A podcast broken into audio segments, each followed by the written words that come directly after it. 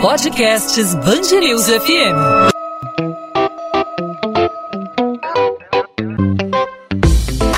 Dois às 20, com Maurício Bastos e Luana Bernardes. Em um período de 29 dias, a saúde do Brasil, setor essencial, especialmente em tempos de pandemia da Covid-19, tem a segunda mudança no comando. Nesta sexta-feira, Nelson Teich pediu demissão do Ministério por divergências em relação a estratégias de enfrentamento ao coronavírus e pelo consequente desgaste com o presidente da República, Jair Bolsonaro. Há pelo menos um mês, Luiz Henrique Mandetta era demitido por Bolsonaro após uma série de embates com o presidente. Entre uma demissão e outra no Ministério da Saúde, Sérgio Moro, que comandava a pasta da Justiça e Segurança Pública, pediu demissão em razão de supostas interferências de Bolsonaro no trabalho do Ministério e em nomeações estratégicas na Polícia Federal. As demissões ocorrem em meio à escalada no número de casos confirmados e de mortes provocadas pelo coronavírus. Em que nível a instabilidade política e a falta de habilidade na gestão de uma crise pode agravar a situação do país nessa fase tão difícil. Para falar sobre esse assunto, vamos conversar hoje com o professor de Direito Administrativo da PUC-Rio e especialista em gestão pública, Manuel Peixinho. Professor Manuel Peixinho, obrigado por aceitar o convite da Band News FM. Seja bem-vindo ao podcast 2 às 20. Gostaria de agradecer à Rádio Band News FM pelo convite. Professor, dois ministros em dois meses durante a maior crise de saúde da nossa época. Como essas constantes mudanças interferem na gestão pública? Quais são as dificuldades que um novo gestor encontra ao ingressar em uma pasta no meio de um furacão? É, realmente, o Brasil passa por um momento muito difícil. Dois ministros não conseguem é, ficar no cargo por dois meses. E essa situação cria uma enorme instabilidade é, institucional. Em primeiro lugar, porque o Ministério da Saúde, hoje no Brasil, é o responsável por adotar políticas públicas de combate à pandemia. Se nós estivéssemos num momento de normalidade, já seria um problema seríssimo dois ministros não conseguirem ficar no cargo por dois meses. Mas no atual cenário, onde há uma pandemia gravíssima, em que o Brasil desponta como país com uh, um, do, um, dos países né, com o índice de, de, de morte, né, de óbitos em razão da pandemia, a situação é gravíssima, porque os, os, os ministros que assumiram não conseguiram um planejamento eficiente para combater a pandemia. E, e, parece que o presidente da República não tem um compromisso com a gestão pública. Então, esse fato por si só cria uma instabilidade, não só uma instabilidade para o Ministério, né, para o Ministério da Saúde, como também causa perplexidade para a população. A população não tem, por exemplo, uma, uma referência nacional para o combate à pandemia. E com isso, o SUS, o sistema SUS, ele é comprometido. Porque, mais uma vez, quem estabelece as diretrizes nacionais é o Ministério da Saúde. Se não há um, um ministro da Saúde que possa conduzir com seriedade é, é, é, os trabalhos né, de combate à pandemia, ah, há um, um clima de absoluta instabilidade. Professor Peixinho, sob o olhar do especialista em gestão, queria saber como a população se sente quando um líder que admite não ter capacidade técnica por não ser um especialista acaba resolvendo aí confrontar um subalterno, um, alguém que está abaixo dele na, na linha de comando, esse subalterno que possui conhecimento e domínio de um determinado assunto. Essa liderança ela se mantém intacta perante a uma população? Eu entendo que o, o problema é, mais grave é que o presidente da República, que não é um especialista em medicina, ele quer impor ao seu subordinado, né, ao ministro da Saúde, determinadas diretrizes, é, é, por exemplo, é, que não são é, recomendadas é, pela ciência, pela academia, pelos, pelos estudiosos.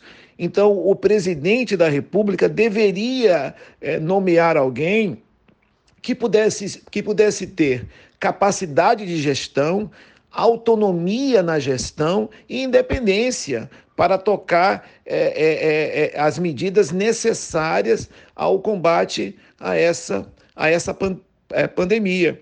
Então, eu acredito que o primeiro ministro não ficou porque houve uma interferência indevida do presidente da República. Ele quis impor ao primeiro-ministro é, diretrizes que não são reconhecidas pela ciência. E o segundo é, ficou também é, é durante muito pouco tempo, porque ele, o, o ministro que acabou de sair, tem um compromisso com a ciência, ou seja, ele se reporta a uma academia de cientistas, de especialistas. Então, este é um problema grave de gestão, porque, veja, quando o presidente da República é, nomeia um ministro, é, para uma função tão importante como essa de ministro da Saúde, acredita-se, por uma questão de, de gestão eficiente, que esse ministro tem autonomia administrativa para tocar a máquina administrativa e possa tomar as medidas necessárias. Então, quando dois ministros não conseguem ficar no cargo por dois meses, há uma descontinuidade nas políticas públicas. Ou melhor dizendo, não há uma descontinuidade porque não há políticas públicas que resistam a uma instabilidade como essa. E o que o novo ministro deve priorizar nas tarefas diárias assim que assumir? Primeiro precisa se atualizar aí sobre o panorama completo e todas as dificuldades de cada estado do país, certo? Bom, agora vamos ter um novo ministro, né? Um novo ministro da Saúde que será nomeado. Há dois problemas fundamentais. O primeiro é que esse ministro a ser nomeado não pode ser alguém que obedeça religiosamente o presidente da República, que não é um cientista, não é um especialista é, em saúde. Então, lógico que se ele nomear um ministro que obedeça é, cegamente às ordens do presidente, nós teremos uma gestão pública desastrosa. O segundo é que o novo ministro terá que, a partir de agora, é, ter conhecimento de todos os problemas é, na pasta. Terá que, que se comunicar com todos os governadores, terá que ter uma visão ampla do SUS. E o SUS é muito grande, o SUS é complexo, as políticas públicas do SUS são complexas. Nós temos um país continental, um país enorme, com diferenças sociais, econômicas, políticas, climáticas, e tudo isso dificulta uma gestão. Então, eu prevejo é, é, um momento é, de instabilidade ainda maior.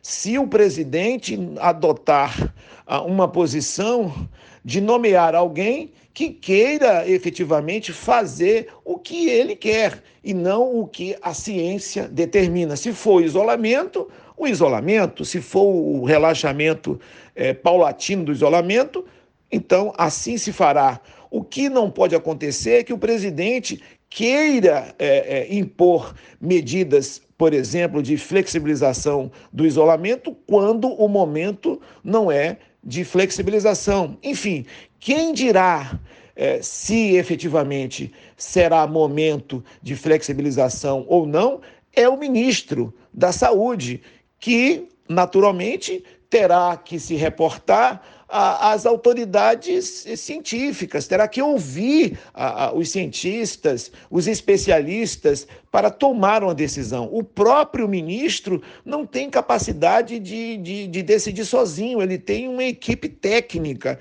ele tem especialistas é, em todo o mundo. E também especialistas no Brasil, que, pela experiência típica brasileira, decidirá qual seria o melhor momento. Mais uma vez, eu, eu prevejo momentos difíceis. Professor Peixinho, para a gente finalizar, o senhor acredita que é possível que um novo comandante na saúde seja capaz de trabalhar minimamente em parceria com os estados, estados que vêm tentando cumprir de alguma forma o seu papel no enfrentamento ao coronavírus? Nós vivemos um momento uh, de instabilidade uh, política. Essa instabilidade política vem afetando ah, o principal problema, o nosso pior inimigo, que, que é o combate à pandemia. Uh, ou seja, deveria haver, haver, uma gestão integrada do presidente da República, uh, dos governadores e dos prefeitos, para que houvesse uma gestão pública integrada e não uh, fosse, por exemplo, ideolo ideologizada toda essa discussão. ou seja, a pandemia não é uma questão ideológica. A pandemia é uma questão de saúde pública que tem ceifado milhares de vidas.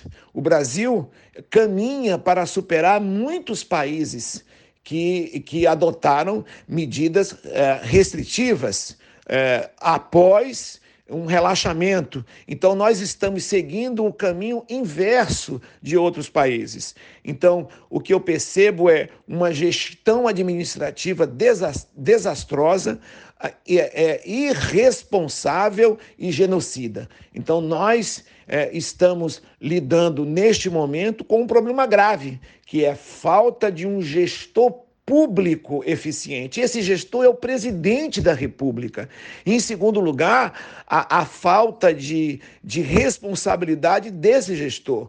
Então, esse gestor que, principal, que é o presidente da República, que é constitucionalmente investido dessa responsabilidade, deve nomear um ministro uh, da Saúde e lhe dar toda a liberdade possível, toda a autonomia possível para que o Brasil possa, com paz e segurança, conseguir encontrar os melhores métodos, a, a, as melhores formas de combater a pandemia. Então, eu acho que, é, que, que o momento é um momento de extrema preocupação, senão é, nós é, perderemos mais vidas e não conseguiremos é, reter esta pandemia. Manuel Peixinho, professor de Direito Administrativo da PUC Rio e especialista em gestão pública, obrigado pela participação mais uma vez aqui no podcast 2 às 20, aqui na Band News FM. Obrigado pelos esclarecimentos e até uma próxima oportunidade. Eu gostaria de agradecer o convite da, da Rádio Band News, que está sempre uh, à frente né, das, do, dos grandes debates, principalmente no momento em que o Brasil é, sofre com uma pandemia, mas também sofre com um modelo de gestão ineficiente, autoritária e genocida. 2 às 20, com Maurício Bastos e Luana Bernardes. A Prefeitura de Niterói prorroga até o dia 20 de maio o lockdown na cidade da região metropolitana. O objetivo é combater a disseminação do coronavírus. Entre as medidas estão a restrição de circulação entre municípios vizinhos, o uso obrigatório de máscaras e a multa de 180 reais para aqueles que estiverem nas ruas sem necessidade prevista em decreto. O anúncio foi feito pela internet pelo prefeito Rodrigo Neves. Apesar de estender as restrições, ele afirmou que já estuda, junto com especialistas, a reabertura gradual de algumas atividades a partir do dia 21 de maio, caso a curva da doença seja controlada.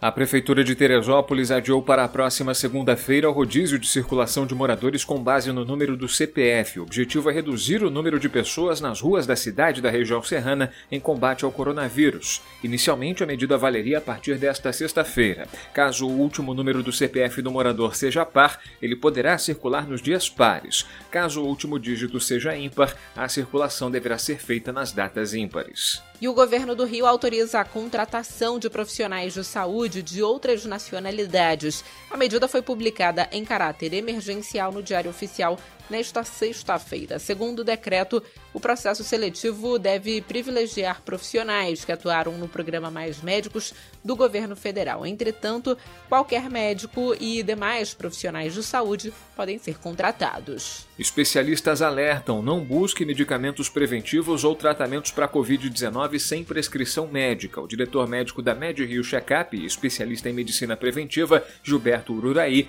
lembra que as medidas preventivas recomendadas são a higienização frequente das mãos, o uso de máscaras e cuidados com a saúde. Não existem medicamentos ou vacinas específicos para combater o coronavírus. O uso de qualquer medicamento deve ser sempre orientado pelo seu médico. E o que deve ser feito em termos de prevenção: higienização das mãos, utilização de máscaras no dia a dia, buscar manter um, um, distanciamento social. Busque também uma alimentação saudável. Se recupera em casa o ator Milton Gonçalves, de 86 anos, que recebeu alta hospitalar nesta quinta-feira.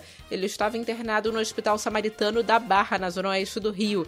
Milton foi internado após sofrer um acidente vascular isquêmico no dia 10 de fevereiro. O ator estava internado na unidade neurointensiva do hospital. 2 às 20.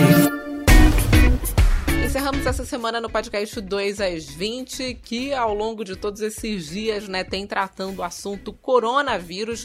Hoje não podia ser diferente, principalmente diante da demissão aí do ministro da Saúde, Nelson Teich, agora ex-ministro da Saúde, Nelson Teich, e a gente segue acompanhando a situação da pandemia aqui no Rio de Janeiro e no Brasil também e no mundo, na nossa programação em 90.3 FM. Essa semana eu fiquei por aqui nos estúdios do grupo Bandeirantes de comunicação, o Maurício Bastos ficou em casa, né, Maurício? E na semana que vem a gente faz essa troca. É isso, hora de trocar. Semana que vem, Luana em casa e eu nos estúdios do grupo Bandeirantes para produzir, apresentar e organizar o podcast 2 às 20, que faz sempre um resumo das principais informações da nossa cidade e do nosso estado, sempre a partir das 8 da noite, no seu celular, no seu aplicativo de podcast favorito, no seu aplicativo de streaming de áudio ou no nosso site bandnewsfmrio.com.br. Sempre de segunda segunda a sexta, a partir das 8 da noite. E você confere todas essas informações na nossa programação em 90.3. Segunda-feira temos um encontro marcado, eu, você, Luana Bernardes, todos juntos. Eu no estúdio do Grupo Bandeirantes, Luana Bernardes em casa fazendo home office e você, espero que esteja em casa também em mais um 2 às 20. Bom fim de semana, tchau, tchau.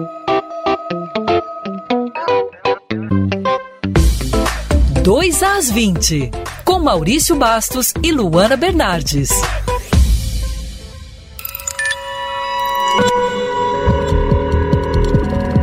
Podcasts Bangerils FM.